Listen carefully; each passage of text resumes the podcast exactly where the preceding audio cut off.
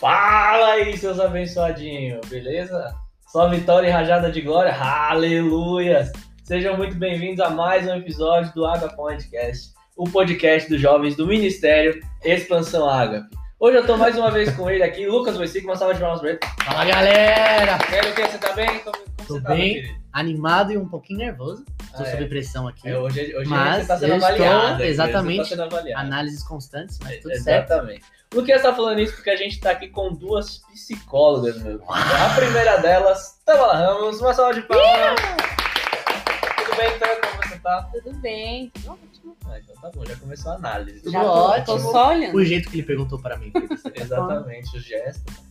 E também estamos aqui com Rosana Godoy, minha querida mãe. Uma salva de palmas pra ela, aí. Obrigada, muito obrigada. Tudo bem, Rosana? Como você tá? Tudo bem, filho. Então tá bom, então tá bom. Tentei manter a postura aqui de Rosana, mas é mãe, é mãe. É mãe. Tá ótimo. Gente, hoje, no dia que estamos gravando esse podcast, 27 de agosto, é dia do psicólogo, então nada mais justo do que a gente começar esse podcast exaltando essas duas que estão aqui com a gente. Então, parabéns pelo dia de vocês, muito obrigado por tudo que vocês fazem pelos seus pacientes, tô agradecendo em nome de vocês aí, viu? E é isso aí, muito obrigado, viu? Deus abençoe vocês cada vez mais na profissão. Aleluia. abençoe nosso querido Lucas aí também, que Me né, ajudem, tá mandem galgando- orações. Amém. Mandem orações. Até o final do podcast, o Thiago também faz faculdade de psicologia. É, Vamos conseguir. Eu tô menor, eu Queremos tô em desvantagem aqui, galera. Pra quem não entendeu, o Lucas faz faculdade de psicologia, tá bom? É doido igual. É, então, gente, pra começar. Aqui, mãe, não te chamei de doido. É, pra gente começar o podcast, vamos fazer um quebra-gelo, beleza? Então, primeiro pra você. Por que você escolheu psicologia? Na verdade, eu não escolhi psicologia. Uhum. Eu ia fazer ou direito, ou arquitetura, ou música. Aliás, no meu teste vocacional, eu fiz de tudo pra dar música. Tentei Sério? burlar o teste, assim, tem tentei burlar o teste. E aí deu 98% de psicologia.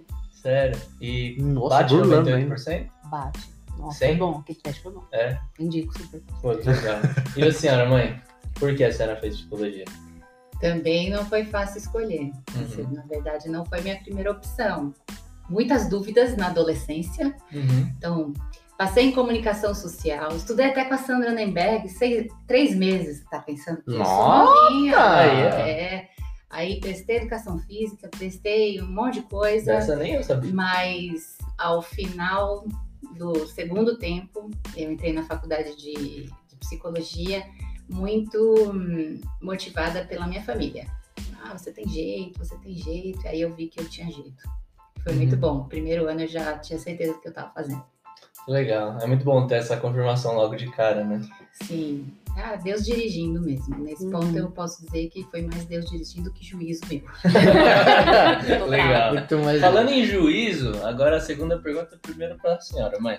Freud era louco? Na lata, assim. Era.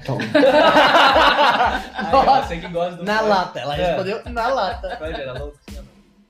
Ah, era. Era doidão, né? Tinha, tinha parte sabedoria, parte. Viajava na maionese, total. Legal. Sim, é que na, na, na época em que ele estudava as questões humanas, a ciência ela tinha outro papel em relação à psicologia. E aquilo Uhum. que a gente não pode comprovar é muito mais difícil. Então, como é, a filosofia colaborou com a ciência na época, a- também a- os pensamentos a respeito daquilo que hoje entendemos por uma psicologia mais científica, Uhum. ele contribuiu muito. Mas sim, ele tinha que pensar além do seu tempo e imaginar. Então, alguns pensamentos dele eram bem. Porque na verdade ele era, era uma teoria. A, a Exatamente. psicanálise é uma teoria. Uhum. Ela não é uma ciência, ela não é. Você não consegue comprovar, você não tem como testar. Né? Que a teoria do Freud, ela vai ter ali o modelo de estrutura mental, o id, ego, superego. É uma mente, é uma estrutura é, autônoma, independente da vontade humana que vai controlar. E é uma estrutura quase que inata. Você já nasce com essa estrutura. Então, Isso é uma Uhum. teoria, porque Uhum. não tem como você abrir o cérebro e procurar o id, ego, superego. Então, ainda hoje, a psicanálise é uma teoria. Uhum. Então, é, o, o que dificultava na época, porque ele ia supor muita coisa, Sim. era por uma investigação só com o paciente. Então, a gente vê hoje que muita coisa, ele é coerente, Sim. Mas muita coisa é muito focada na parte de sexualidade. Uhum. E o ser humano não se reduz, né? Sim.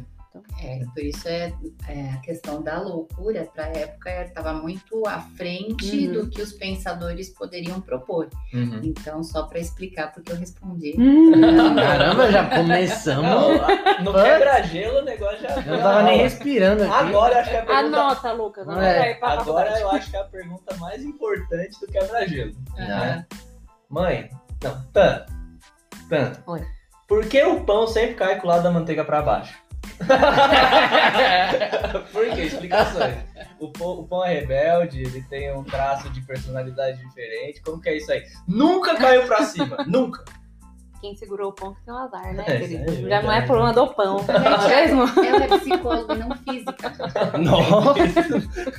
Então tá bom. Tá A bom. gente trata o Vamos- louco, não responde a pergunta do louco, né? Vamos, Tá tudo bem. vamos continuar então, não é? Vamos. Muito obrigado. Acabou, muito obrigado, pessoal. O podcast mais curto da história. Mas beleza, Nossa. gente. Mais uma vez é um prazer tê-las aqui. Tá? No episódio de hoje, a gente vai falar sobre um tema muito importante atualmente, né? Que a gente vai falar sobre depressão e ansiedade. Né? Algo que está muito em pauta, muito em voga na nossa sociedade, principalmente também com a questão da pandemia.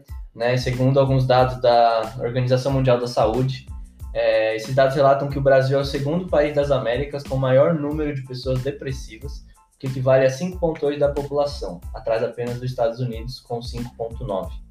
Né? Em uma outra pesquisa feita a 1.500 pessoas, 63% delas apresentaram relatos de ansiedade e 59% de depressão. Inclusive, a Organização Pan-Americana da Saúde, que é o órgão da OMS aqui no no nosso continente, estima-se que mais de 300 milhões de pessoas sofrem com depressão. Né? E segundo a própria organização, a depressão pode levar ao suicídio e cerca de 800 mil pessoas morrem por suicídio a cada ano, sendo essa a segunda principal causa de morte entre pessoas com idade entre 15 e 29 anos. E isso mostra o quão fortemente isso afeta as pessoas, as questões psicológicas, a depressão e tudo mais. É, e a pandemia, né, ela veio também, talvez, né, a gente vai discutir isso, mas para agravar esses quadros. E muitas vezes, quando a gente ouve falar sobre depressão, sobre esses problemas psicológicos, emocionais, a gente ouve muito alguns comentários do tipo, ah, isso aí é frescura, isso aí é falta de Deus, isso aí é. e assim por diante. Né? Então, para a gente começar com o pé direito e entender de fato o que é ansiedade, o que é depressão, vocês poderiam descrever de forma assim psicológica, técnica, ou dar uma definição do que é depressão, o que elas causam, ansiedade e tudo mais. É, elas são doença mesmo? Tem alguma diferença? É, a, a ansiedade Uhum, e tristeza são sentimentos normais. uhum, Todo mundo tem. Todo Uhum. mundo vai sentir tri- triste diante de situações é, difíceis ou perdas e, e, sei lá, Decepções. decepções. E todo mundo vai sentir ansiedade em algum grau ao longo da vida e às vezes, dependendo do contexto que se vive, uhum, você tem um contexto de muita pressão, de muita expectativa, muita cobrança, então você vai ter sim o sentimento. Quando a gente fala de transtorno de ansiedade e transtorno depressivo, a gente está falando de, de transtornos psiquiátricos, É são nível, doenças, é. uhum, É quando esses sentimentos, eles.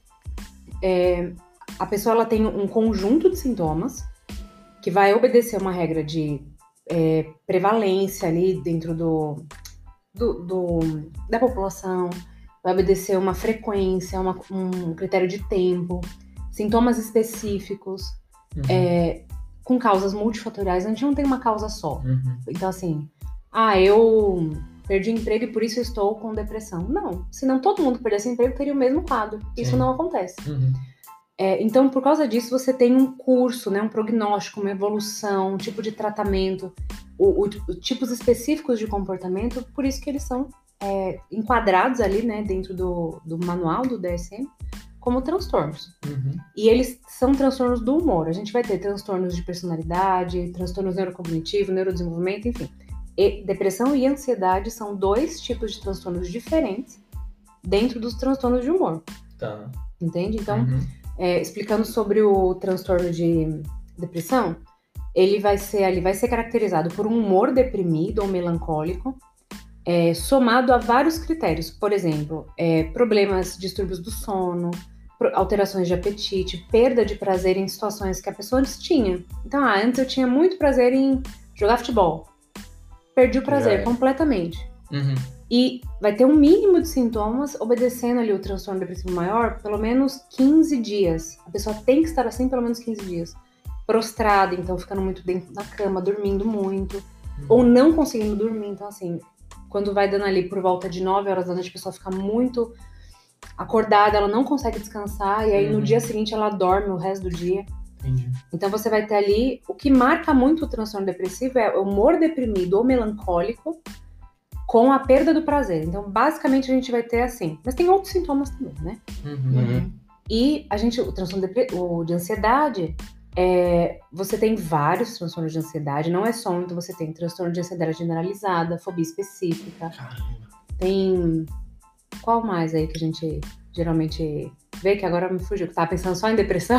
Eu pensei em todo É, depressão. Pânico, Pânico, agorafobia. específico, fobias de modo geral. Então, todos que é, denunciam aí a, a uma preocupação excessiva. Isso. Então, uma antecipação de fatores que levam ao sofrimento, seja pela inesperança, porque é, tem pessoas que vão desenvolvendo a ansiedade porque não vê uma saída. Então, é, a ansiedade, pensando em humor, a gente está falando de emoções. Uhum. A base é o medo para a ansiedade e a tristeza para a depressão, que são é, emoções importantes e têm uma função na nossa vida. Porém, nós somos seres pensantes e a maneira como o nosso pensamento ele evolui é, ou ele se repete, independente muitas vezes até do ambiente. Então, a Tamala falou que em algum momento a pessoa tem um estado melancólico ou deprimido constante e que evolui, ou seja, ele vai piorando ao longo dos dias, independente do que acontece, significa que não importa se aquela pessoa está passando algo positivo, ela realmente vai sentir a vida insossa, sem sabor, sem sentido, sem. Uhum. é, então, esse tipo de que nós. Aí eu estou falando, citando a depressão, é a tristeza é a base da emoção tá? Tem uma função na nossa vida, assim como o medo, que ele serve para nos proteger. Então, se e aí como nós somos seres que planejamos, que conseguimos fazer um planejamento do futuro, então se eu sei que eu preciso é, semear a terra em determinado período é, do ano para que ela possa me dar o recurso que eu preciso para ela poder, enfim, eu poder colher lá na frente, se eu fico preocupado com uma chuva ou com uma escassez né, de chuva, uma, uma sequidão, isso já está me dando um sentimento de medo. Esse medo pode me paralisar, pode me levar a fazer alguma ação para resolver aquela situação, Uhum. ele pode também me levar a ficar paralisado.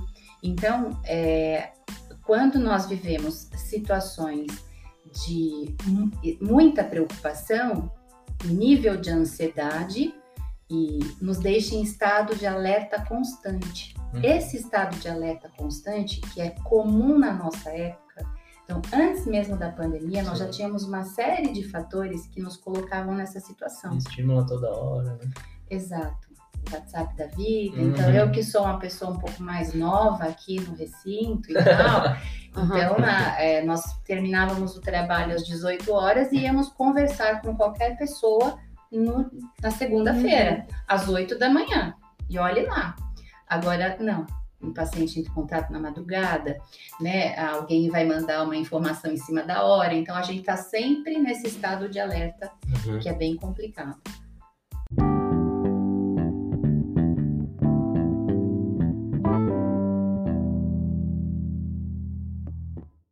E vocês acham que a própria ansiedade, ela pode ser uma das causas para depressão? Eles podem se relacionar nisso ou eles são bastante isolados? Assim, an- antes, antigamente, a gente falava em transtorno misto. E aí você não tinha muito bem assim um que causou o quê, você ia ter no desenvolvimento deles. Uhum. Atualmente já se faz a divisão. Então você tem um transtorno bem específico de, de depressão, porque quando a gente fala de diagnóstico, que é o que a gente tá falando, não é assim, tipo, ah, eu acho que paciente não tá legal.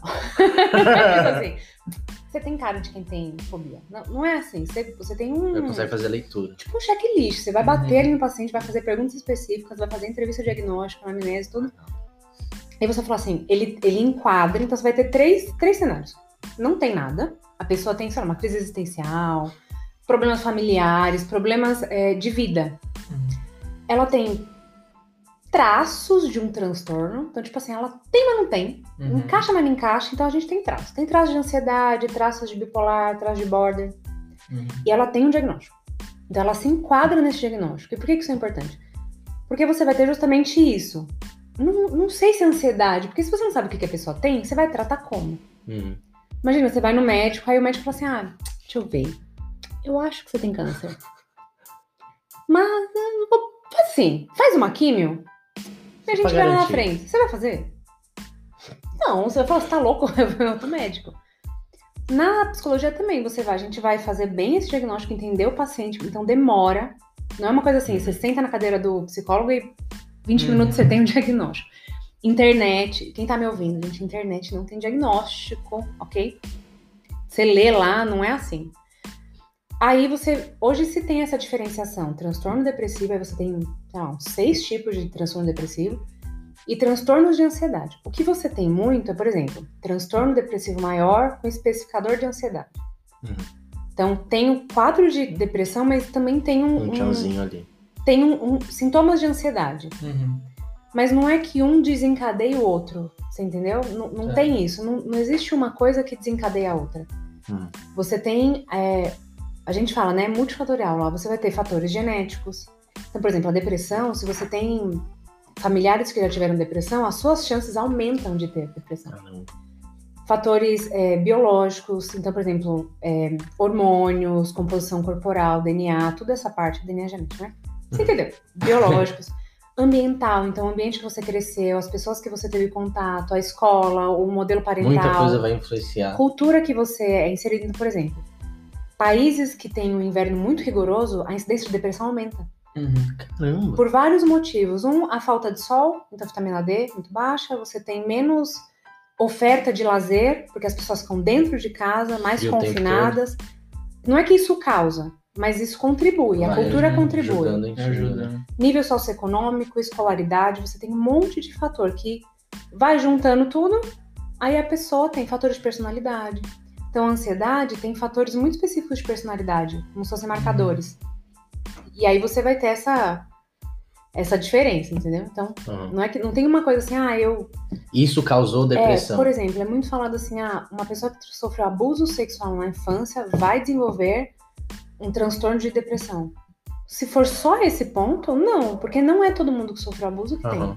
tem. Uhum. Entendeu? Ela pode desenvolver outras coisas pra não desenvolver nada. Uhum. Depende, entendeu? E o, o burnout no, no- no trabalho, né? É, gastei em inglês agora. Pode ser uma dessas, desses fatores que levam a um quadro depressivo, um desgaste, um- uma falta de prazer no trabalho, essa síndrome do burnout? Como a Tamala falou, são muitos os fatores, Uhum. então nunca pode ser avaliado de maneira isolada, mas sem dúvida. Se a maior parte do tempo essa pessoa passa no trabalho e é ali que ela tem os, os gatilhos, né, que a levam, na verdade, a, viver um estresse constante, Uhum. sim, pode ser uma causa de, um, de, de desenvolver uma depressão. Mas não necessariamente. Então, Uhum. nem sempre. É, uma depressão no futuro de alguém que está com burnout está totalmente relacionado, porque vai verificar a prevalência, vai entender também a questão orgânica. Uhum. A gente não pode deixar de olhar a parte biológica. Sim. Então, muitas vezes uma mulher vem até nós e ela se queixa de um nível de irritabilidade muito grande, está com o sono alterado, é, mas aí quando você vai é, verificar toda a questão é, ginecológica, nunca passou num, num médico, tem uma alteração na TPM, então você precisa ter um pouco de tempo para investigar melhor ah, os fatores daquela, daquela mulher, para saber se não tem uma interferência física também naquele estado de humor. Porque a pessoa ela vem para te contar o sofrimento. E ela, se ela tem uma TPM muitas vezes que dura 20 dias da vida dela, aquilo representa muita coisa. E se aquilo não for tratado, certamente ela vai desenvolver comorbidades, Uhum. até mesmo uma depressão. Não significa que seja a única doença que, que Vai vai. é, exato, não. Pode ser, como pode não ser. Então, nunca quando. A gente nunca pode olhar a pessoa de maneira isolada, mas sim integrada. Então, mente, é, físico, enfim, as emoções dela, nunca, nunca é possível a gente olhar de uma maneira tão branco. unilateral, entende? Sem pegar assim- todos os lados. né? Isso, exatamente. E é legal, já pegando um pouquinho que a Tam falou do frio, né? Desse isolamento, que depressão gera como a doença do século em 2019, né? Só que chega 2020, a gente tem uma pandemia e o mundo inteiro é obrigado a ficar de isolamento. Tanto que tem as pesquisas da, acho que a Universidade Estadual de Rio de Janeiro, tem outros serviços científicos que falam que aumentou, né? Dobrou o número de depressão nesse período. Vocês que, né, estão ali literalmente no, na primeira frente, vocês reparam essa, esse aumento nos casos? Mais pessoas vêm procurando ajuda com isso? Sim. É, na verdade, eu penso que, mui- ah, falando de, de Brasil, tá? Nunca se falou tanto sobre isso. E na nossa cultura, é, psicólogo, psiquiatra, há um certo, uma certa ressalva, sempre houve. Principalmente porque as pessoas não sabem exatamente o que representa, o que significa depressão, ansiedade, por isso é importante a gente divulgar. Uhum. É, então, muitas pessoas que já viviam processos depressivos só, na verdade, acelerou vir alguns sintomas, enfim, e de tanto se falar, as pessoas começaram a realmente procurar ajuda. Então, você consegue ter uma avaliação melhor da população e, por isso, um número maior de, de prevalência na população. Entende? Mas é, eu acredito que a pandemia, ela ela revelou muita coisa que estava escondida no dia a dia das pessoas. Uhum. Essa que é a verdade.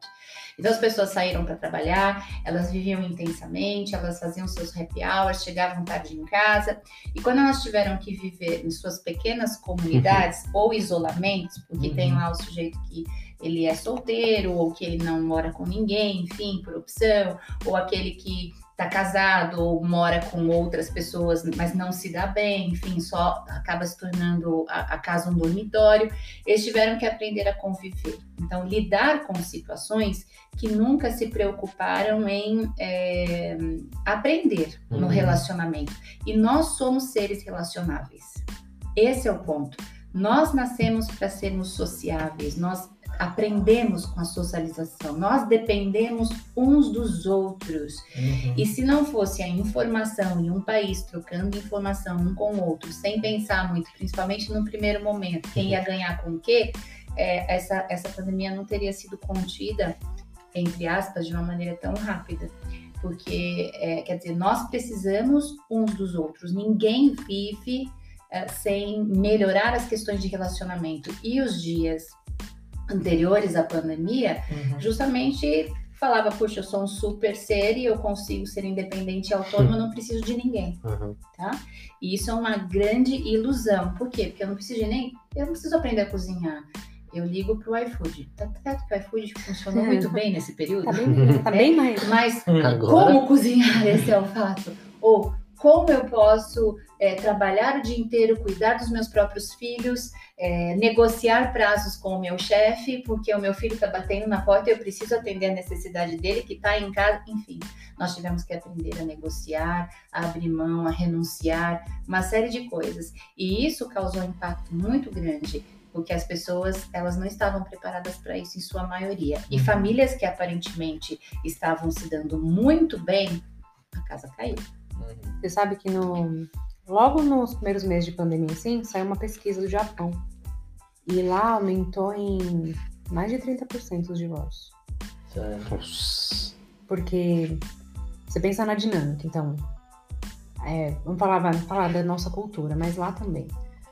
Você tem os dois que trabalham. Então sai seis, sete horas da manhã, chega em casa, sete horas da manhã, cansado. Quando você tá cansado, a gente não tem muito saco pra ver muita coisa assim, tipo, detalhe. Ai, tá bom, vamos comer, vamos ver uma televisão, vamos tomar banho, tô cansado, corre pra fazer as coisas. Então discute-se pouco. Na pandemia, Hum, você acorda e tá em casa. Você vai ficar Uhum. o dia inteiro com a rotina do outro, com a necessidade que é o que a Rosana falou. Você tem que olhar. Só que quantas pessoas não casaram ou não, não estavam com filhos que não tinham contato? Eu ouvi de muitas mães, teve uma mãe específica que falou assim pra mim: Eu não conhecia minha filha.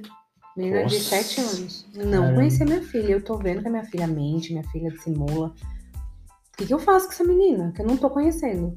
Porque a Caramba. escola fechou, fica em casa. Aí vem Sim. que a menina desliga lá computador, finge tá fazendo lição, dorme, bate no irmão. E antes, como ficar na escola o dia inteiro, Tava quem muito lida. separado, né? E é um ambiente, escola, que tem muita regra. Por mais, né? Escola vai ter lá adulto olhando, outras crianças. Em casa, é minha casa. Eu faço o que eu quiser. Então, tudo isso, é, esse desconforto, essa, essa. A gente nunca viveu isso. Uhum. Pelo menos assim, essa. Com Os últimos- frequência, assim, né? É, então de ficar em casa e com acesso à internet, que você tá olhando a vida do outro. Eu atendi muita, muito paciente que tá fora do Brasil, Uhum. que pensa assim, sei lá, Holanda, Austrália, Estados Unidos, tipo, países Tchau. desenvolvidos. Que você fala, ah, compra o que quiser pra ter em casa. A Amazon entrega muitas, muito melhor do que a gente tem aqui. Mas olhando no Instagram e vendo que no Brasil, como a pandemia foi mais light, assim, a quarentena foi mais light, a pessoa indo pra praia, a pessoa vivendo.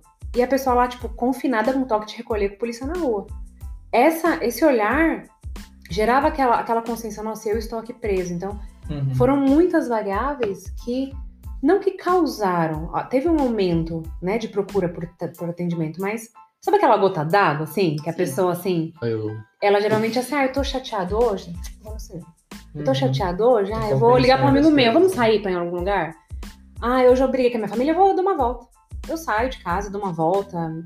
Não tem. Uhum. Tô chateado em casa, vou pro quarto. Putz, tem que ir na cozinha. Tá lá, minha esposa na cozinha, vou ter que olhar pra cara dela. Sabe assim? Então a gente teve muita, muitas barreiras à compensação, a comportamentos compensatórios. Que, por exemplo, a ansiedade, como é um medo e preocupação muito excessivo, você tem muitos comportamentos compensatórios. Ou pra evitar o problema de Uhum. lidar com qualquer coisa errada, então a pessoa se torna né? Por exemplo, o transtorno do pânico, a pessoa já fica desesperada porque ela não quer ter a crise ou não quer passar por uma situação. Ou é, comportamentos de hum, compensação. Passa o desconforto, uma ansiedade muito grande, e aí a pessoa vai, come, que é um outro dado que aumentou muito a obesidade também, nesse Uhum. tempo de pandemia. E violência, né? Lembrando que no Brasil, ela citou é, o Japão, eu não lembro os dados exatamente, mas houve um período em que muitas reportagens citaram a violência doméstica. Uhum. né? E foi muito grave isso, porque as pessoas realmente estavam se matando Hum. literalmente dentro de casa, porque não estão, né, não aprenderam a ter o autocontrole. E é verdade, o mundo oferece muitas maneiras problemáticas de nos autorregularmos Uhum. emocionalmente. Uhum. Porque nós precisamos de equilíbrio, mas nós buscamos isso de maneira totalmente Não- disfuncional. Não de resolver, né, o Exatamente. problema. Eles, a gente acabava fugindo, né? Como você É, falou. É, Vou, se vou sair com os amigos, vou pra ali. Só que aí chega a pandemia, literalmente, eu vou É. encarar a pessoa que eu estou E com as- problema. As vísceras aparecem. Exato. E existem formas da gente se prevenir, entre aspas, contra a depressão, ou não sei se é a palavra correta para usar, mas enfim, se a gente não quer se machucar, a gente usa uma tornozeleira ali, né? A gente usa um capacete. Existem formas da gente prevenir isso, da gente ver que ela tá chegando, sabe? Como que a gente pode fazer isso? Olha, o, o- vai parecer um clichê, tá? Mas assim, atividade física, Uhum. porque você tem uma liberação hormonal de, né? Você sabe falar melhor que eu, né, Thiago? Agora Mas já- a atividade física, alimentação balanceada. Então, é, se você tem uma alimentação muito rica em carboidrato, muito rica em açúcar, isso pode te prejudicar, porque o cérebro tem um sistema de recompensa em relação ao açúcar, em relação Caramba. carboidrato vira açúcar no sangue, então é como se fosse. é, eu vi uma pesquisa falando que é, o cérebro de, de um viciado em açúcar tem a, a mesma mesmo padrão de um viciado em heroína, crack, em drogas. Cara, Então, mesma composição, porque é um vício. Então, a Uhum. pessoa, ela, ela não sabe lidar. Se você tem uma alimentação mais balanceada, você já vai equilibrando o teu corpo. Então é como se você, sabe, eu, pensa no copo aqui, né? É, eu tenho, eu enchi o copo de várias, várias, vários goles de água e aí vem, por exemplo, a pandemia vem a gota d'água, ela transborda o meu copo. Mas eu tenho um copo que tem um, tamanho que vai encher. Se eu tenho uma predisposição para isso. Uhum. Ter uma alimentação balanceada, é, fazer exercício físico, cultivar, é, você lidar com seus problemas ao invés de fugir, cultivar relacionamentos, ter é, hobbies, lazer, Uhum. ter uma rotina mais equilibrada, mais estruturada, você vai escoando esse- essa água. Então o copo não chega a transbordar. Uhum. Pode. Não tô dizendo que isso garante, Sim. né? Porque a vida acontece Mas também. é como uma prevenção, né? Você tá se cuidando, você Exato. tá criando uma estrutura mais forte. E o auxílio psicológico também, né? Sim. Mas aí o, o auxílio psicológico é difícil, assim, sabe? Eu Uhum. acho que muitas pessoas procuram quando o copo já entornou. É isso que eu ia falar. Sim. Quando já tá no. Não é numa prevenção, Balde. é quando a pessoa não tá legal. É, é assim, se a gente for colocar em proporção, vai 30% procura pra fazer uma. Uhum. Olha, eu vim porque eu acho que é bom fazer. E eu acho terapia super gostosa. Quando a pessoa porque não tem uma, uma bomba explodindo nela, você Uhum. consegue ter uma coisa muito legal. Mas 70% é porque o caldo já entornou, a pessoa não tá bem. É, acho que dá para pensar que saúde mental ela é tão importante quanto a saúde física. E ela Uhum. está interligada. De novo, a gente não pode olhar o ser humano como um ser Unilateral. né? Exatamente, de forma unilateral. Então, se você quer ter saúde mental, você tem que analisar a sua vida e buscar equilíbrio. Há períodos da nossa vida que a gente precisa intensificar em situações de contrariedade. Pô, eu não tô Uhum. afim de estudar tanto, mas infelizmente eu tô na época de estudar, eu tô fazendo a graduação, eu tenho meu TCC, eu tô trabalhando, e eu preciso é, fazer tudo que eu puder, inclusive aos finais de semana. Você sabe que é um período, de alguma maneira, é preciso pelo menos ter alguma noite de sono, fazer melhores escolhas. E se chegar no seu limite, se observar que você está estressado, por exemplo, está muito cansado, você precisa abrir mão de alguma coisa, aprender a fazer, a falar não. Então, essa autorregulação é um processo de conscientização. Uhum. Quer dizer, se conhecer literalmente. Ah, é clichê novamente. Psicologia é clichê, é autoconhecimento? Sim, também. É, é uma. é porque quando eu tenho autoconhecimento, como eu me percebo, eu procuro ter ações que pelo menos tentem me trazer um pouco mais de equilíbrio. Porque se você tá. Vamos pensar numa situação de guerra. A pessoa não tem saída, a esperança dela é, às vezes é reduzida, digamos, ao dia seguinte, né? Ela tem escassez de comida, é, violência, é, não sabe o que vai acontecer literalmente.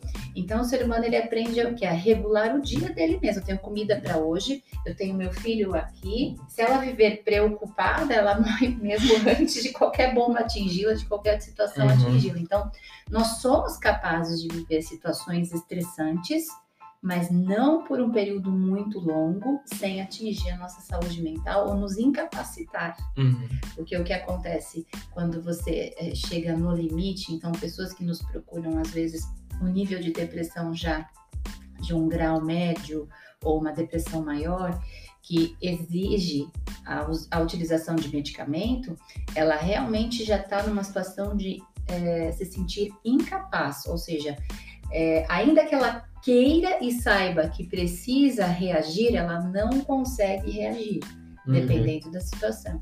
Entende? Então ela precisa de um equilíbrio químico para poder é, compensar essa situação e ter uma melhor reação diante da psicologia, diante da, da, da orientação psicológica. Quer falar? Não, eu falar assim, que um, um exemplo de coisas que você pode começar a prevenir é aprender a dizer não. Então, se você começa a colocar limites pra você, colocar limites pro seu trabalho, dizendo não pros abusos que às vezes a gente sofre mesmo. Você, isso é ter esse autoconhecimento Uhum. de falar assim que ah, estão me exigindo isso. Não, eu não vou dar conta. E tá tudo bem, eu não vou dar conta de tudo. E eu preciso estar bem com isso, mas isso vai exigir eu olhar pra mim Uhum. e perceber o que está acontecendo, que é esse autoconhecimento. Um exemplo assim, pessoas que.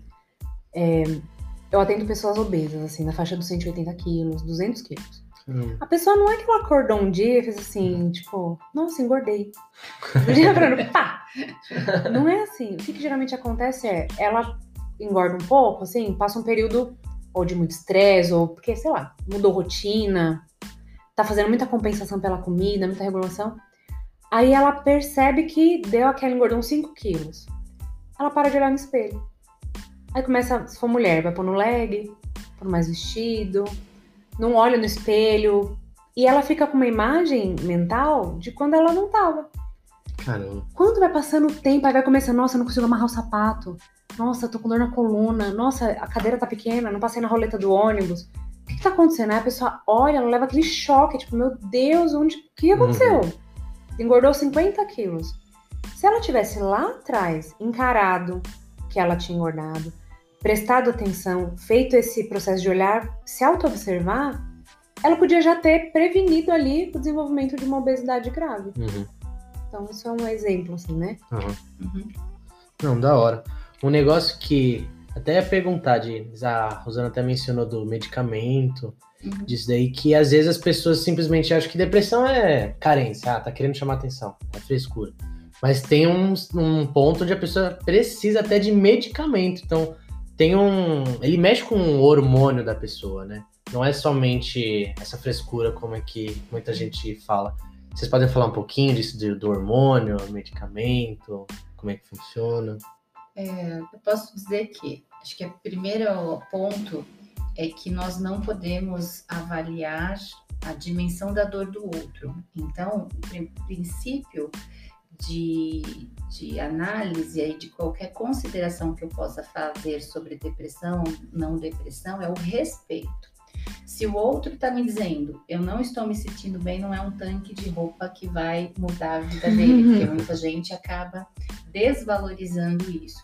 Também a gente não pode hipervalorizar, mas é importante que nós tenhamos minimamente é, bom senso de orientar e direcionar essa pessoa para uma avaliação. Acho que é o primeiro ponto, porque quem vai analisar todos os critérios para, enfim, dizer que essa pessoa está com depressão ou não é um profissional da área, um psicólogo ou um psiquiatra.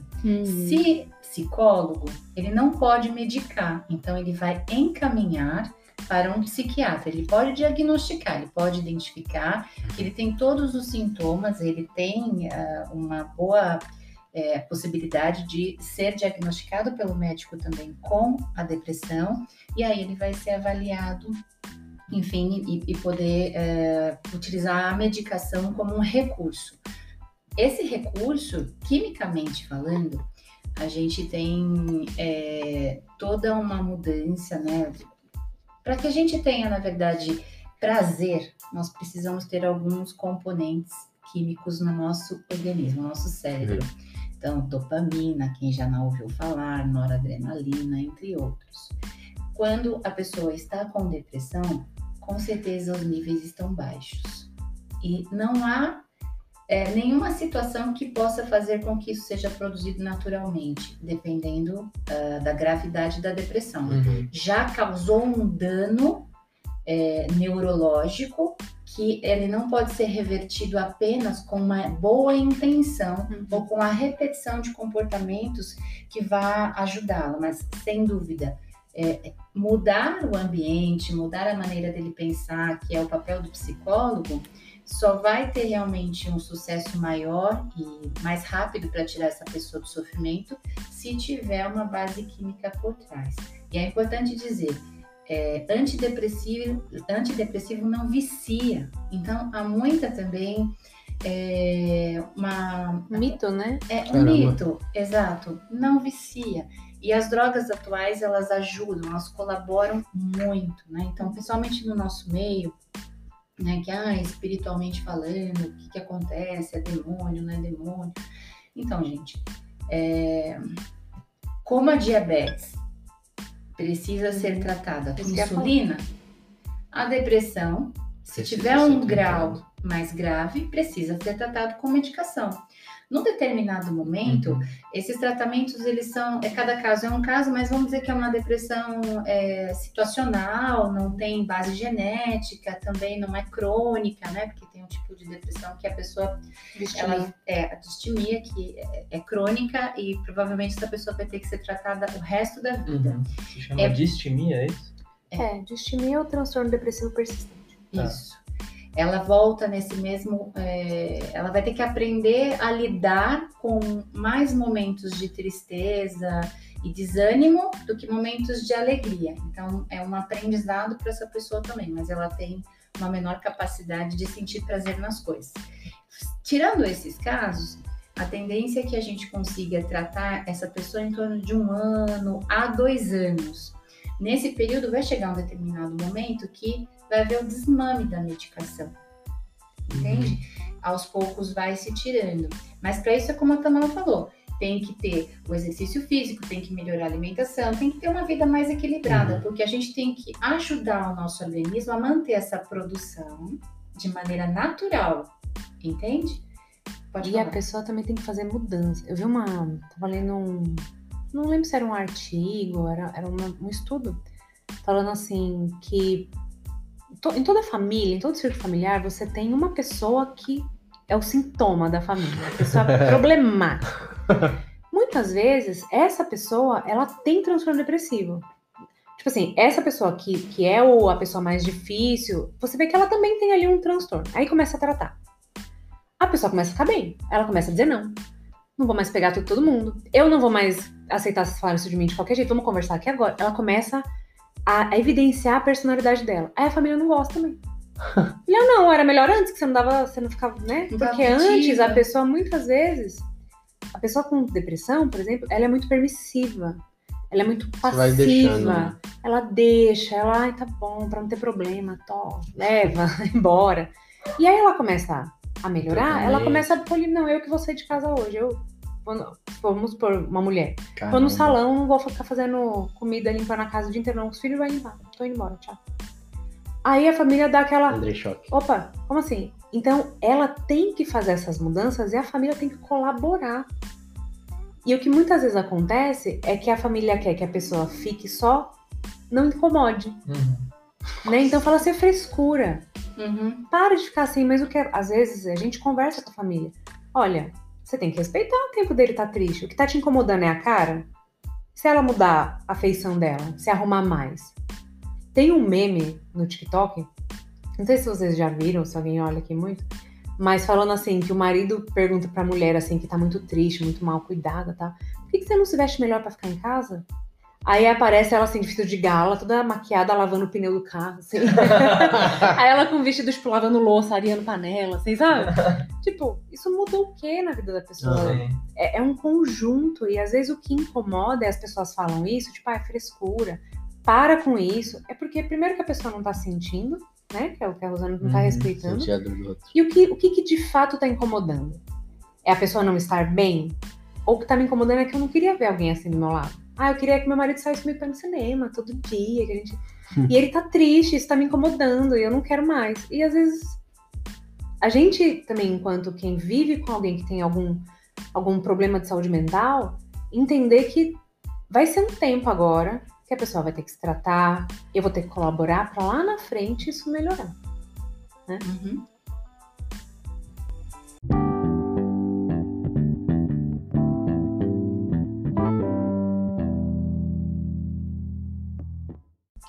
E ainda nesse, nesse gancho do preconceito e tudo mais, desse estigma, né?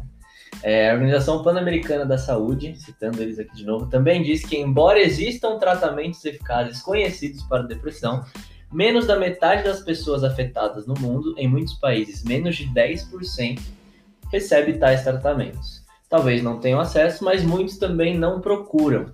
Né? E você acha que isso tem, vocês acham que isso tem a ver com essa, essa peste, esse preconceito, esse estigma, enfim, que muitos têm a respeito da depressão, né? inclusive no meio cristão? Uhum.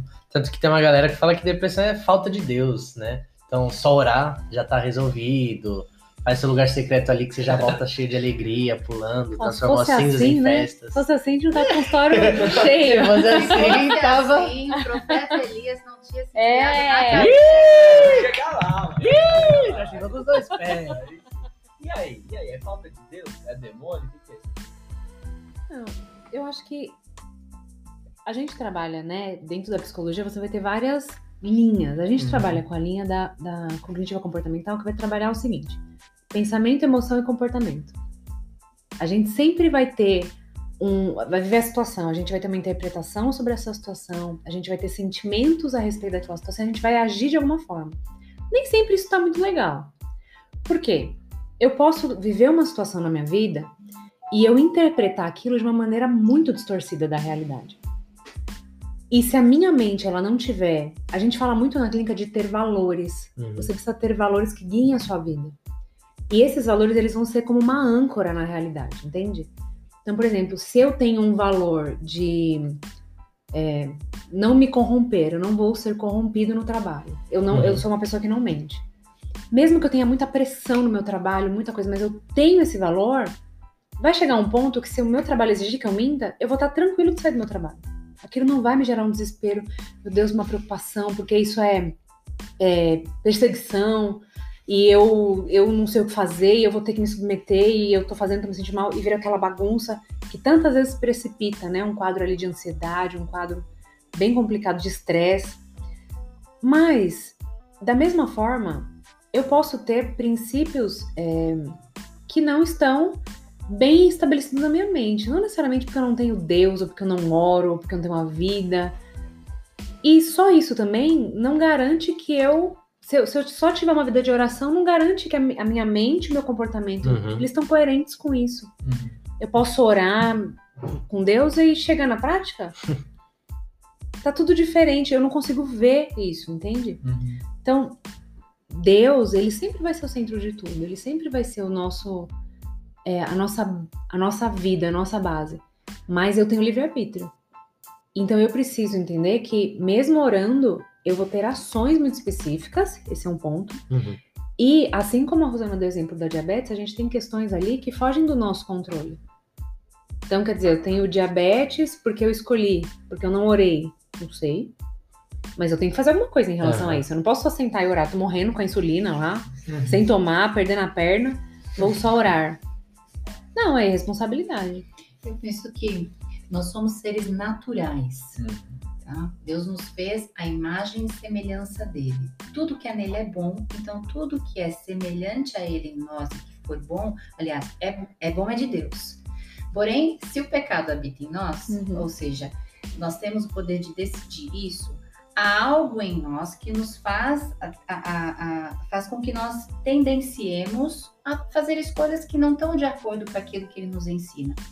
Na nossa natureza humana existe o mal Uhum. existe, na verdade, é, uma maneira de nós tentarmos equilibrar situações em nossas vidas para o nosso prazer, para o nosso interesse, que muitas vezes são contrários à palavra de Deus. Então, eu posso orar por um trabalho, mas se eu não tomo a atitude de buscar esse trabalho, não vai vir. Então, a oração, ela exige uma ação. Uhum. Então, tá, eu oro porque eu quero sair desse ambiente depressivo, eu quero sair da depressão, eu quero sair da depressão, mas eu tô com um, um relacionamento, um namoro que é Uhum. abusivo. Uhum. É, aí é uma questão muito particular, sou teóloga, né? Caso a caso. Mas vamos dizer que eu estivesse lá, né, olhando meu filho lá embaixo, orando assim, eu vou tirar esse rapaz, né? Da vida dessa pessoa. Isso que precisa ser tirado. E aí a depressão, na verdade, só foi instaurada por toda essa circunstância. Então a gente tem que tomar muito cuidado, porque a oração ela ajuda. E é tão interessante. é, há uma. A, a palavra, tudo está na palavra, né? Uhum. tudo. Tudo que vocês podem imaginar. Então, aquele versículo que nos fala sobre gratidão, ele nos ajuda, na verdade, até cientificamente Uhum. falando, então, dai graças a tudo. Né? Se você pesquisar na internet sobre o que a gratidão nos traz de benefício, ele nos ajuda a viver no presente, porque é a única coisa que o nosso cérebro entende. Quando eu vou no passado buscar algo, ele entende que é agora, então isso me entristece ou me alegra. Uhum. Ah, eu busquei uma, um saudosismo aí, né? Tô um pouco melancólica, me lembrei de quando eu era criança, mas era uma, uma memória boa. Mas também tem memórias ruins. Eu tenho, eu ativo no meu cérebro uma emoção que ela é momentânea, ela Uhum, é presente uhum. a respeito de algo que eu já vivi. Quando eu vivo o futuro, da mesma maneira. Então, por isso a ansiedade nos causa uma série de sintomas. Se eu estou pensando que eu vou é, para um lugar que é, eu não conheço, que é selvagem, como é que eu vou ser recebida nesse lugar, como é que eu vou conviver com as pessoas desse lugar, eu vou criar uma, uma situação de preocupação e meu cérebro vai entender isso. Então, quando eu digo assim, obrigado pelo dia de hoje, Obrigado que eu atuo aqui com todas as minhas capacidades mentais e físicas em funcionamento. Obrigado porque eu estou compreendendo o que o Tiago, o que o Lucas, o que a Tamala estão dizendo. Eu sou grata por esse momento. De verdade, eu estou interrompendo processos ansiosos e processos depressivos que poderiam estar prejudicando o meu estado agora. Uhum. Tá? Então tem muitas pessoas que pensam, nossa, eu tô aqui na oração, mas eu tô viajando, meu mestre, pensando lá no problema que meu filho, é, enfim, tá me causando por causa do comportamento dele. Então a oração, é, ela tem um efeito no nosso cérebro muito positivo e ele é, na verdade, é, comprovado cientificamente, né? Então, quando a gente fala sou grata, dai graças por tudo, Deus já está nos ensinando uma maneira de trazer saúde para uhum. nossa mente. Uhum. Entende? E quando a Tamala fala de valores, é quando a gente começa a alinhar aquilo que realmente vai trazer bom resultado. Então, por exemplo, é, se fala muito de, nossa, nós temos que aceitar a diversidade. O que está por trás de aceitar o outro? Respeito. Esse é o valor, respeito. Tá? Então, se eu digo de maneira respeitosa, eu posso discordar de você. Então, eu posso discordar da sua opinião, qualquer que seja, uhum. tá? Desde que eu faça isso com respeito. Se porventura você, em contrapartida, não respeita a minha opinião, melhor é fazer é cessar. Porque se você for debater, não há contrapartida, você vai ser desrespeitado. Então, o valor que está ali, que é o que ela falou, nos ajuda a tomar uma decisão. Então, a oração, ela pode, é, vamos dizer, nossa, mas Deus não pode fazer um milagre? Claro que pode. Deus pode fazer um milagre. Só que se a depressão ela é consequência de um comportamento que precisa ser corrigido e esse comportamento não for corrigido, é fazer milagre para ficar fazendo milagre, fazer fazendo milagre, eu tenho que consertar algo anteriormente. Uhum. Então, o que é que eu não estou vendo? O que, é que eu preciso mudar no meu comportamento? O que, é que eu preciso melhorar na minha obesidade? Se me ajuda a ficar magra. Vira um Aí eu aceito, né? Aceito a, a, geladeira todos os dias, saquei a geladeira e tá tudo certo. Cupom Isso, não, é, de uma maneira bem simplista, assim. Então, é, a oração, eu acredito que tem algo também que aí já entra muito no espiritual, que é entender que o Espírito Santo pode te ajudar a conduzir a oração que você precisa, uhum. na verdade, para que Deus opere um uhum. milagre em você. Uhum. E a gente tem que tomar muito cuidado quando a gente diz para o outro que ele está orando errado, porque a depressão dele não foi curada. É. Uhum. Ou porque está em pecado. Ou porque está em é. pecado né? Não é assim, nós somos nós juízes, né? Bem assim. E outra, se fosse por estar em pecado, todo mundo estaria dentro bar, é, né? Todo mundo é verdade. Simples assim. Não, é muito legal pensar por esse ponto de vista, né? Da gente usar a ciência a nosso favor em todas as áreas. Quando a gente quebra um braço, a gente vai lá no médico, pega a tala, não sei o que. Eu acho que devia orar pro braço tira o raio, é, E deixa ela quebrar. Se o seu osso não voltou, é porque você é porque tá, tá em pecado. É, pecado, é tá falta errado. de Deus, né? É a nossa primeira atitude é correr para um médico. Mas quando a gente tem problemas psicológicos, muitas pessoas né, acham que o médico, nesse caso o psicólogo, não vai funcionar. Tem um, né, um preconceito, como a gente já debateu aqui, como se fosse algo ruim, como se não fosse ciência. Né? E uma coisa que é legal a gente ter a noção é que Deus aprova a ciência e usa da ciência para mostrar a lógica, a ordenança que ele tem sobre as coisas, que não foi algo ao acaso né? Uhum. Mas que foi algo totalmente desenhado pela vontade, pela ordem dele, pela perfeição dele, e é que a ciência muitas vezes não consegue explicar aquilo que né, Deus faz. Né? Até porque quando a gente fala que ah, é, nosso Deus tem um nome acima de todo nome. Né? É muito legal a gente pensar que Deus tem um nome acima do nome ciência, uhum. né? Que ele está acima, a ciência ela está subjulgada ali a Deus, né? Uma pode ir, pode. Essa questão da ciência, você sabe que quando a gente muda o foco do pensamento, vamos entender que toda a natureza ela é perfeita, né? Se você pega um geneticista, ele vai fazer cálculos e cálculos genéticos e chega à perfeição. Então, é, a, a imperfeição é a desordem da criação. Sim. Ok? Então, a ciência natural, ela é a revelação de Deus. Sim. E uma coisa que eu ia falar também, para tomar muito cuidado, porque assim, tem medicina que, que. Como é que eu posso explicar? Vou falar da psicologia, vai. Tem muito. Psicologia é um mundo, assim. O universo. É um universo. É Você tem teorias, você tem filosofias, você tem coisas alternativas e você tem ciência. A gente tem uma, um- uma mente pensante, a gente precisa julgar as coisas que a gente tá indo buscar. Então, assim, se você vai num psicólogo, né, como eu já ouvi diversas vezes isso acontecer, que fala pra você ficar nu, que ele vai pôr a mão em cima de você pra Nossa. criar uma energia, isso não é ciência. Mas não é em lugar nenhum. Não é porque não é ciência porque a gente é cristão. É porque não é ciência em lugar nenhum. E aí você talvez tenha um pior efeito ali. É o signo. É, tem muita. Tem muita. Tem muita, muita falta de ciência também. Então, Sim. a gente tem que olhar. Mesma coisa, você vai no médico, de novo, e você fala, ah, eu tô com um tumor no braço, tem um negócio. Aí ele, ah, não, eu vou passar um olhinho. E você faz três pulinhos na água e depois você fuma um charuto que você vai São ficar curado. São longuinhos. Dificilmente. é. tipo isso. Dificilmente uma pessoa que tem, né, que vai falar, pera, não vai pedir um exame, um raio-x, um ultrassom, não vai pedir uma ressonância, Uhum, põe outro médico, não é assim? Sim. Se você vai num psicólogo e você achou esquisito, tipo, nossa, é, É um estranhamento. é, né? aquilo, a gente tem, né, nós cristãos, nós temos o Espírito Santo também que dá aquele, aquele alerta, help. tipo, Uhum. foge.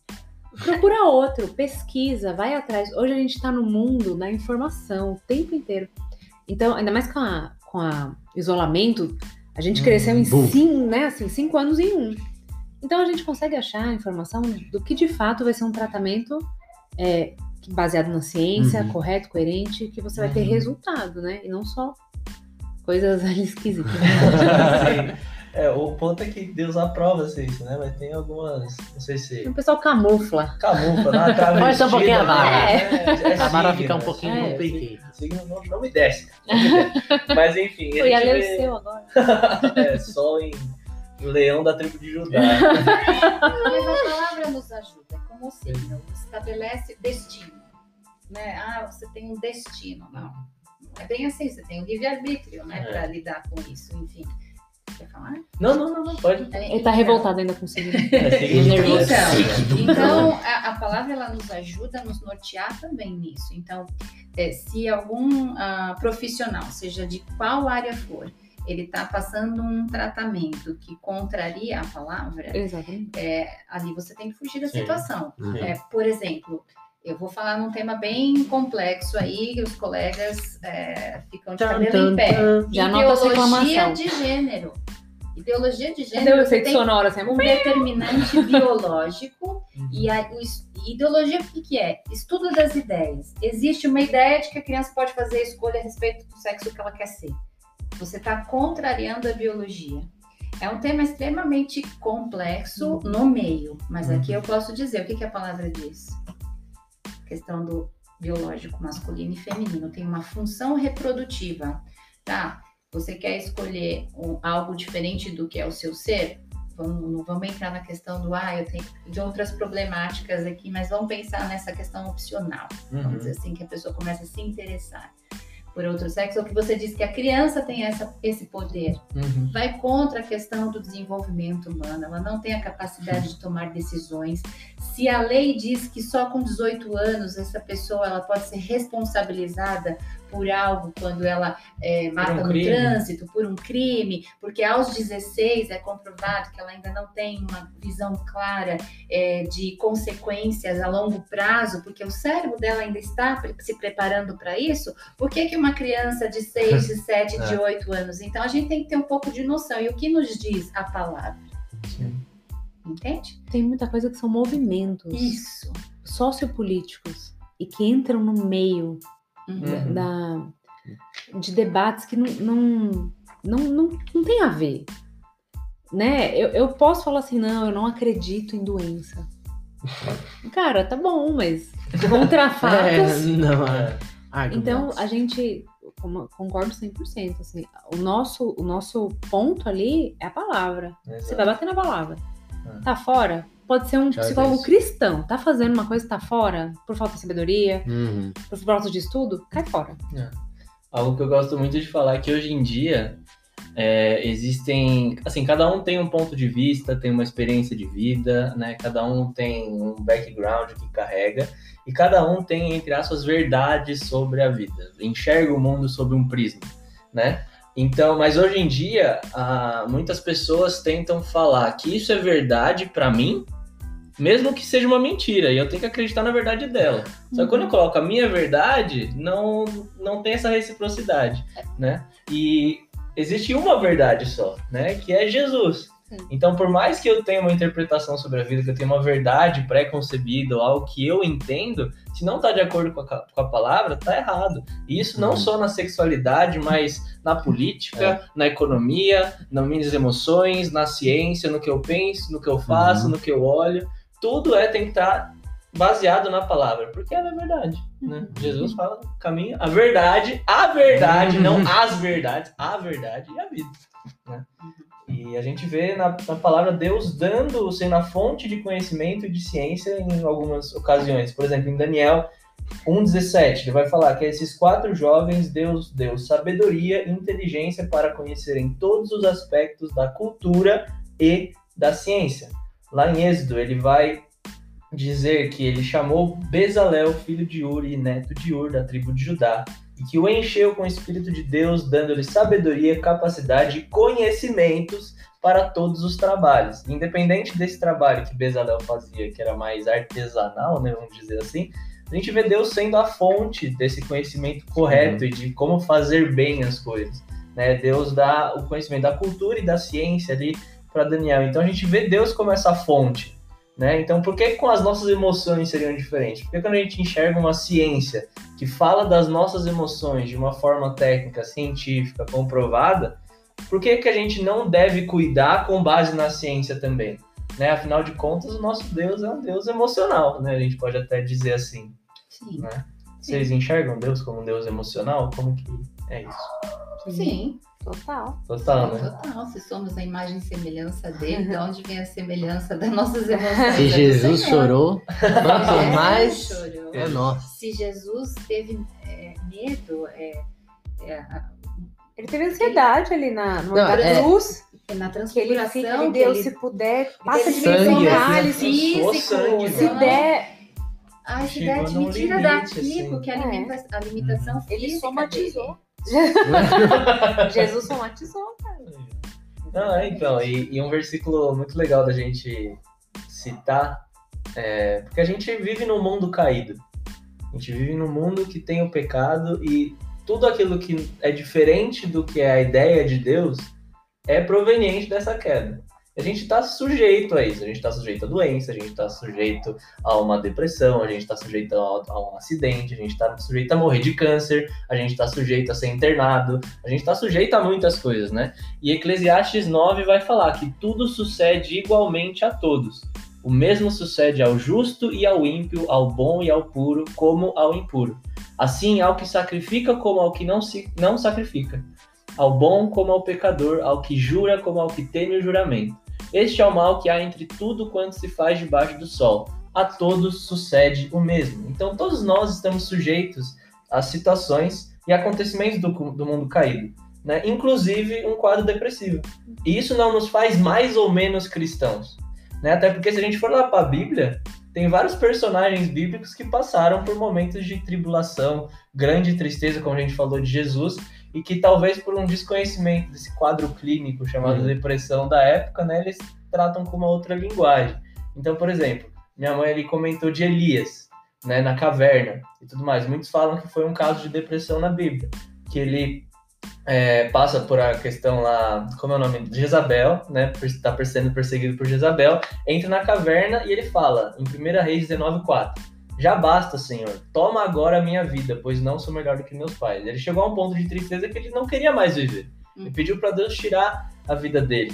Se a gente vê a história de Noemi, ela vai lá para Moab, tem alguns parentes mortos e quando ela volta para Belém, ela troca seu nome para Mara. Ela estava tão angustiada que ela quis trocar seu próprio nome. E Mara significa grande amargura tem me dado o Todo-Poderoso, né? Quando Davi diz: "Por que te abates, ó minha alma?", talvez pelo lingajar mais uma vez, mas ele estava passando por uma tristeza, ele estava passando por um momento difícil, um momento de dificuldade. Né? O próprio Jó questiona, o próprio nascimento, ele fala ali em Jó 3,11, Senhor, por que me deixaste vir, né? Meu, eu não queria existir. Maldito seja Mal- o dia. cara. Exatamente. Então, assim, a gente passa, nós passarmos por uma tristeza profunda não desqualifica a gente como mais ou menos cristãos, mas sim como pessoas que são feitas à imagem e semelhança de Deus e que vivem no mundo caído. E como Eclesiastes fala, tudo sucede igualmente a todos. né? Porque senão, Jesus também estaria em pecado. Exatamente. Porque ele foi crucificado. Tipo, tem uma amiga minha que fala assim, né? Uma vez eu conversando com ela, eu reclamando de algumas coisas, ela, amiga, se Jesus foi crucificado, o que, que você espera? Aí eu, é verdade, né? Porque Jesus, ele foi acusado, ele foi tido, por mais que a palavra fale, a gente tem relato agora, a gente já não estamos na situação. Na época, Uhum. as pessoas não falavam assim com Deus, tipo, ai, não, deixa eu ler na Bíblia o que que vai acontecer daqui a pouco. E o que, que elas estavam vendo? Jesus sendo acusado e foi crucificado, ele morreu. E na Bíblia fala que nele não havia pecado, Uhum. que ele era um homem manso. Jesus era perfeito, né? É, Deus é tão perfeito, porque assim, quando você pega o, o caso de Elias, a gente falou da caverna, eu só citei, mas ele já tinha passado por situações de estresse, frustração, Nossa. medo muito fortes, perdas, muitos Uhum. profetas tinham sido mortos, Acabe não ouvia, nada fazia com que aquela mulher parasse e ele tinha que continuar fugindo. E ainda que ele soubesse quem era Deus na vida dele, ele fugiu. Porque ali entrou o desgaste, eu não aguento mais, né? Então, Uhum. quantas vezes pessoas fogem o quê? Até para a morte. Uma das coisas que, que a gente faz quando faz a, a- a- enfim, a, a avaliação clínica e tudo mais é perguntar a fé da pessoa. Porque uma pessoa que acredita em Deus, ela verá como possibilidade o suicídio como última Uhum. último recurso. E às vezes ela fala, eu posso passar uma vida assim, mas eu não sou capaz de tirar minha própria vida. Isso nos dá o senso de urgência do Uhum. quanto a gente tem que tirar aquela pessoa de um sofrimento rápido ou não. Tem pessoas que não têm crença em nada. Então você precisa rapidamente levá-la Se o para cara uma não tem crença em já, já nada. teve caso que eu tirei a pessoa dali do consultório e acompanhei no hospital psiquiátrico. Eu Falei, olha, mãe, vem comigo. Eu lembro. Caramba. E acompanhei, porque a chance dessa pessoa descer e, e se matar era enorme. Bom, Nossa. mas o que eu queria dizer é, aí ele vai pro deserto, ele se deita e o anjo o alimenta. Então Jesus, Deus tem o cuidado de cuidar do físico dele. De, olha que cuidado. Sim. E sabe uma coisa, assim, como do que você tá falando? Tava lendo aqui na, na- nessa passagem que descreve que, que Deus ele manda o anjo e fala: levanta e come. Que é a mesma coisa que a gente fala pro paciente deprimido. Você tem que levantar, você tem que fazer atividade, Você você, tem que tem que comer. Aí de novo, levanta e Mesmo come. sem vontade. Levanta e come. Aí depois fala aqui que ele que Deus manda ele ir pra um outro lugar lá, até o Sinai. Aí ele entra na caverna, ele entra numa caverna de novo, tipo, ele tá naquele processo ainda, ele não De tá cura, curado, não. mas ele ainda está. Aí Deus fala assim: "O que que você tá fazendo aqui?" Elias? Como se Deus não soubesse. E aí ele responde: "Ah, eu sempre tenho servido, mas o povo de Israel ele dá aquela lamentação lá pra Deus". E aí Deus fala assim: "Sai e vai pro monte". Tipo assim, dentro da psicologia a gente é, trabalha com um pro- protocolo de tratamento para depressão chama ativação comportamental. Sim. Que literalmente é você fazer ações com comportamentos para a pessoa começar a recuperar a vida dela. Então é o que Deus começou a fazer com ele assim. Vai fazer, vai exercer seu chamado. Vai lá. Não, não vai ficar dela, não. Levanta, vamos comer. Vai lá pro monte que eu vou falar com você. Vai agindo. E, e Deus É o agiu como protocolo, já tava lá. A É gente como só. falou, fala que eu te Elias, né? Ele já sabia, ele falou assim, eu já sei que você tá cansado, Mas fala eu já aí. sei, mas assim, fala, fala. Porque Imagina o anjo Tá bom, assim, filho, ó. tá Eu já ouvi Deus. Não, vai ouvir de novo. Vai ouvir de novo. verbalizar a cura. Na Sim. verdade, a oração, quando a gente orar sem cessar, ajuda sim muito na depressão, porque a gente vai ativando a fé pela Isso. oração, E vai mudando. a mente. Só que aí você tem que ter o quê? Sair daquela situação. Adianta eu orar e continuar deitada na minha cama. Imagina se ele estivesse dentro da caverna, ficasse orando, orando, orando, lamentando, lamentando, lamentando, não comesse. Não só isso, ele tava até hoje. Não, e o legal, ah, você vai encontrar um cara lá chamado Eliseu e tal, e vai estar tudo certo. Arruma um amiguinho pra ele, né? Relacionamento. Toma teu best. Toma teu best. Então, a Agora história de Elias juntos. é linda pra explicar como a Hashtag. gente deve tratar a Hashtag pessoa em relação à depressão. BFFs. Muito lindo. E acho muito legal também que, por exemplo, até ó, puxando o culto de domingo, acompanha aí. ele que eles falam, né, que pô, isso foi logo depois que desceu fogo, fez um monte de coisa na, no meio da água, ele viu uma grande demonstração, mas o que aconteceu, ele veio nesse quadro, né, depressivo. Não resolveu. Outro, exatamente. Outro negócio legal é que, por exemplo, Deus, o que, que ele fez? Levava comida e um relacionamento Deus e Elias, né?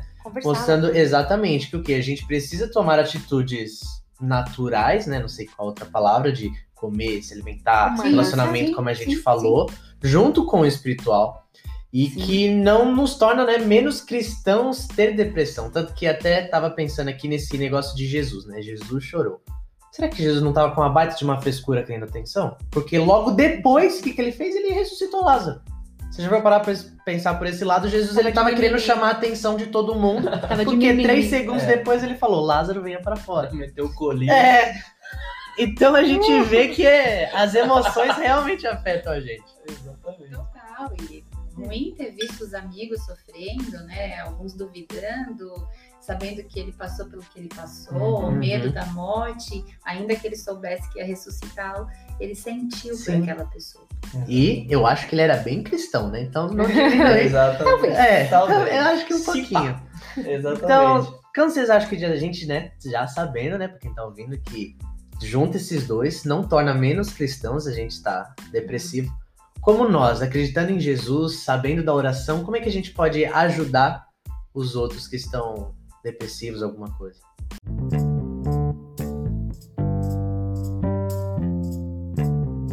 É, acho que qualquer pessoa, e nós cristãos temos que ter ainda ah, algo a, a mais, né? Mas qualquer pessoa pode ajudar alguém no estado depressivo ou que perceba pelo menos algo diferente naquela pessoa, é, ouvi-la e aceitar o que ela está dizendo sem querer dar uma resposta pronta. Você tem que fazer isso, você tem que fazer aquilo. Seja lá o que for que ela levar até você, você precisa acolher. E não Uhum. sabendo o que fazer com isso, buscar uma ajuda é, mais madura, de uma autoridade, seja na área da saúde, seja pastoral, para dar um direcionamento para o caso. Às vezes pessoas chegam no consultório e falam, não sei o que fazer porque o meu irmão falou que quer se matar, mas ele falou que não pode contar para ninguém. E eu prometi que não. Então, não prometa, né? E se prometeu, vai ter que pedir perdão depois. Porque esse tipo de caso, ele é extremamente é, grave. A gente nunca pode desvalorizar, desvalidar uma informação como essa. A gente não pode achar. Então, não ache sobre o depressivo, nunca. Como cristãos, como pessoas, seja é, qual for a, a situação em que você encontra, se encontra espiritualmente, a gente não pode ter achismos. E a gente não pode desconsiderar a dor emocional do outro só porque eu não a vejo. Quantos pais, né? A criança cai, ralou o joelho, fez um risquinho. Ah, abre o berreiro, não foi nada, mas e o susto e o medo e não saber o que fazer. Então, a gente não considera o contexto e desmerece, desconsidera a dor do outro. Se a gente faz isso numa situação que a gente está vendo, quem dirá na situação que nós não estamos vendo? Então, o que a gente tem que ter é amor ao próximo. É amor ao próximo. A gente tem que exercitar o mandamento do amor. E não importa se a pessoa que está perto de você, ela é cristã, ela é espírita, ela é eh, homossexual, não importa quem ela é. Se ela está apresentando eh, uma dor emocional, acolha essa dor. Uhum. Se você não sabe o que fazer com isso, imediatamente procure ajuda, não fique esperando. E, primeira coisa, saiu dessa conversa, ore por ela. Uma coisa que eu ia falar que é muito importante é que existe um mito que fala assim: ah, quem quer se matar, não fala, a pessoa vai lá e tenta. Hum. Então, se a pessoa tá falando, ela tá segura. Mentira. Mentira, isso é um mito, é um desserviço à população. Uhum. Se você tem um amigo, um primo, um parente, qualquer pessoa que, que você percebeu que ela tá falando muito Isso. sobre isso, assim, que ela falou, mencionou, já liga o alerta, fica do lado, começa a orar por ela, começa a ser, fica, vai criando ali um, com ela um, uma- um relacionamento, uma intimidade, uma aproximação. E se preciso for, leva ela para um, pra um, pra alguém que você sabe que vai saber lidar melhor, se você não sabe lidar. Não relativiza. Ah, não, ela tá falando demais, é é atenção. Ah, ela sempre fala isso. Cara, se ela sempre fala isso, pra ela fazer, gente, não, não, não é assim. Então, né? Se você não é um profissional que sabe avaliar o caso, leva. Na dúvida, vai. Pede ajuda. Pede É. ajuda. Uhum. É um negócio que dá pra reforçar, acho que casa bastante, é que os nossos pilares no Agaponte esse ano é, são conhecimento, amor e prática. Né? E o que que a gente está discutindo aqui? A gente está buscando conhecimento, né? E se eu não sei, se eu não tenho conhecimento, eu vou buscar alguém que tenha, eu vou buscar um psicólogo, eu vou buscar alguém que tenha propriedade no assunto. Eu vou amar o próximo, eu vou dar o suporte, eu vou ouvi-lo, né? Pilar do amor. Eu vou colocar isso em prática. Eu vou transmitir isso em ações. Eu tenho conhecimento, eu tenho amor, e aí eu coloco isso na mesa, né? Eu jogo as cartas, eu não fico com nada na manga. E é muito legal a gente entender que essas coisas, elas não são somente ah, é, soft skills ou um negócio mais assim, sabe, ideias, mas que não, realmente, é, a gente tem que ter o conhecimento, a gente tem que reconhecer que a ciência é válida, todo tipo de ciência, desde que é alinhada com a Aham. Bíblia. né? A gente tem que ter o amor ao próximo, a gente tem que cuidar, a gente tem que estar atento a isso, porque no final das contas, em alguns casos, vai ser situação de vida ou morte. Uhum. Né?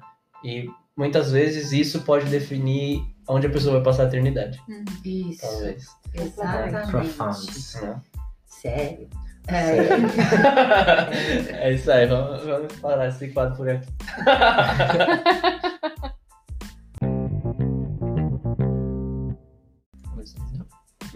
Agora vamos então começar o nosso quadro Passa ou Repassa! Uhul! A gente vai fazer pergunta para os nossos convidados. Retrocedi 15 Pega anos. as tortas, Thiago.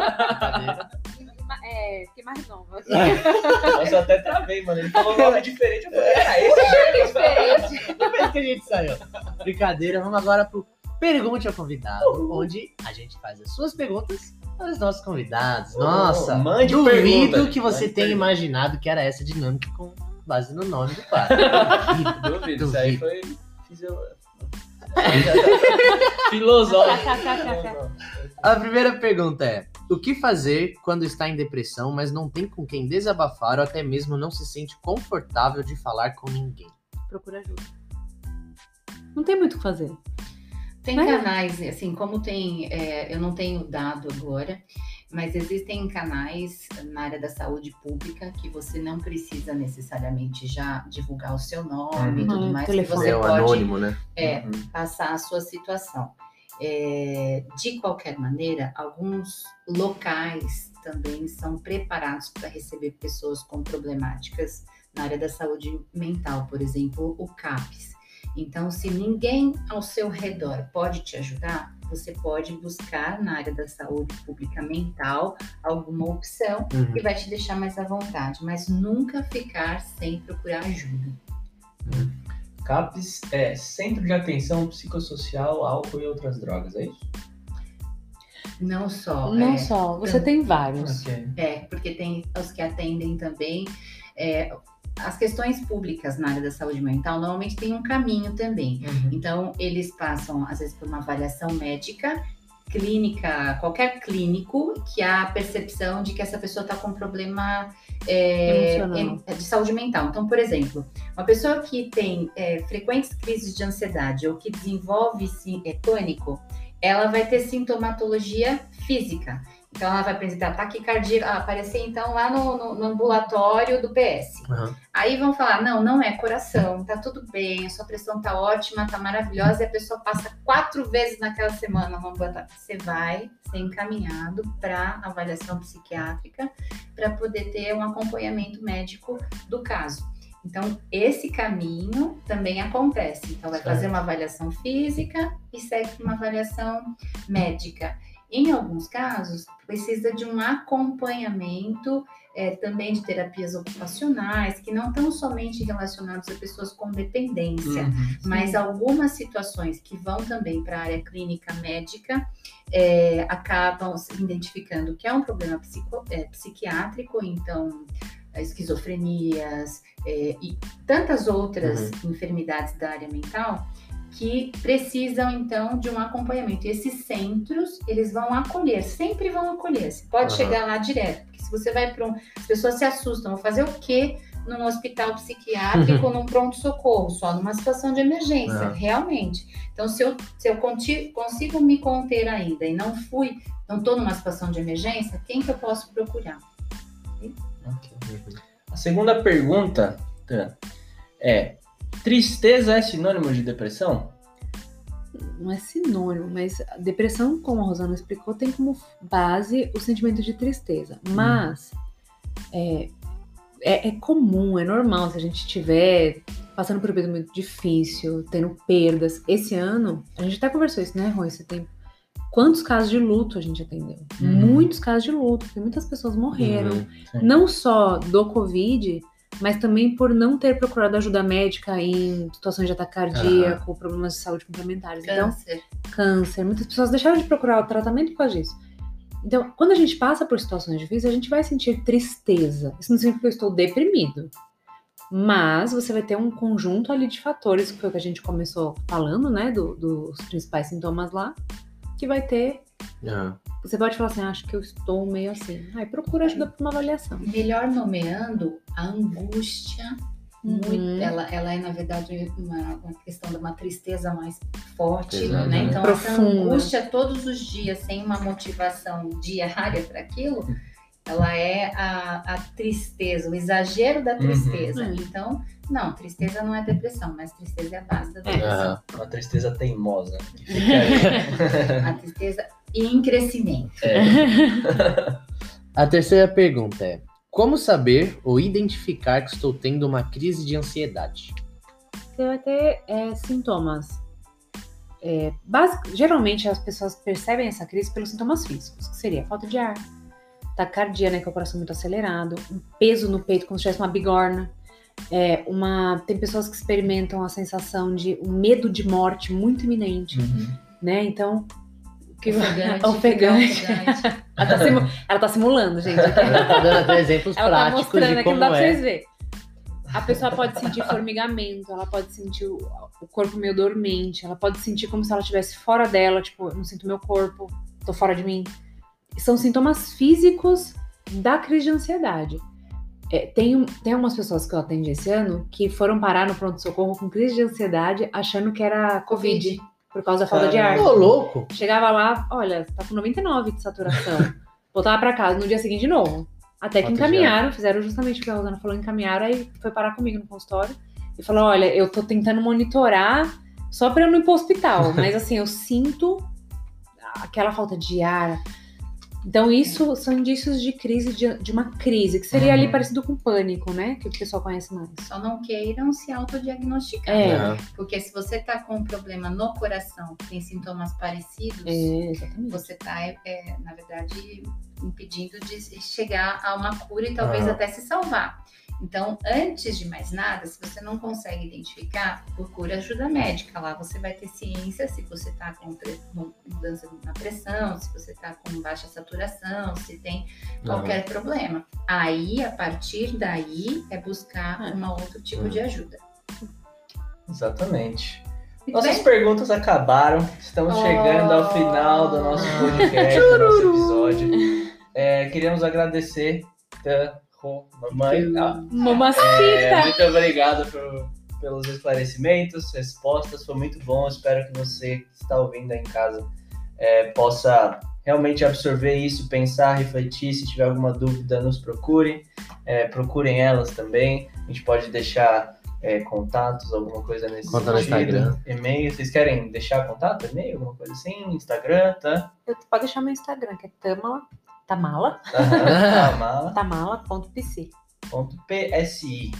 É Isso aí. Mãe, quer deixar algum conto? Ela é mais reservada. Vocês me acham, vocês acham ela tranquila? Pode ir que eu É pra encerrar, gente, o que vocês diriam para as pessoas que estão nos ouvindo, são cristãs e possuem depressão? Um recado para elas, uma mensagem. Tem cura. Tem saída. Só não pode ser sozinho. Exatamente. É isso aí, com. Jesus a gente pode mais. É isso aí. É isso aí, gente. Beijos. Valeu. Beijo. É nóis, até a próxima. Valeu, galera.